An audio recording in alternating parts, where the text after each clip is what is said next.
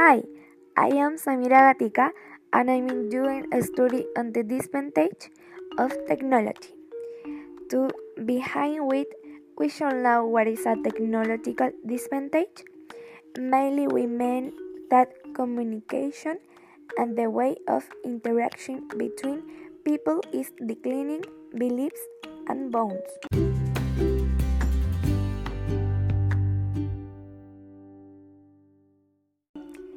As technology advances, human work is undervalued, dependence on technological devices.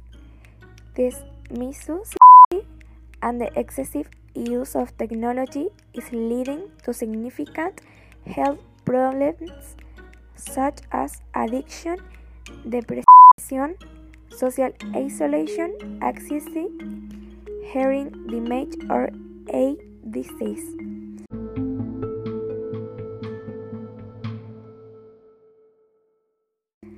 Some of the downsides of the technology are elimination of jobs,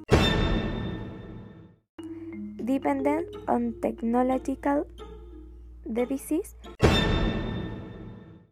less human interaction, social isolation, social inequalities, excessive and uncontrolled consumption, promoted sedentary lifestyle, gravity is reduced.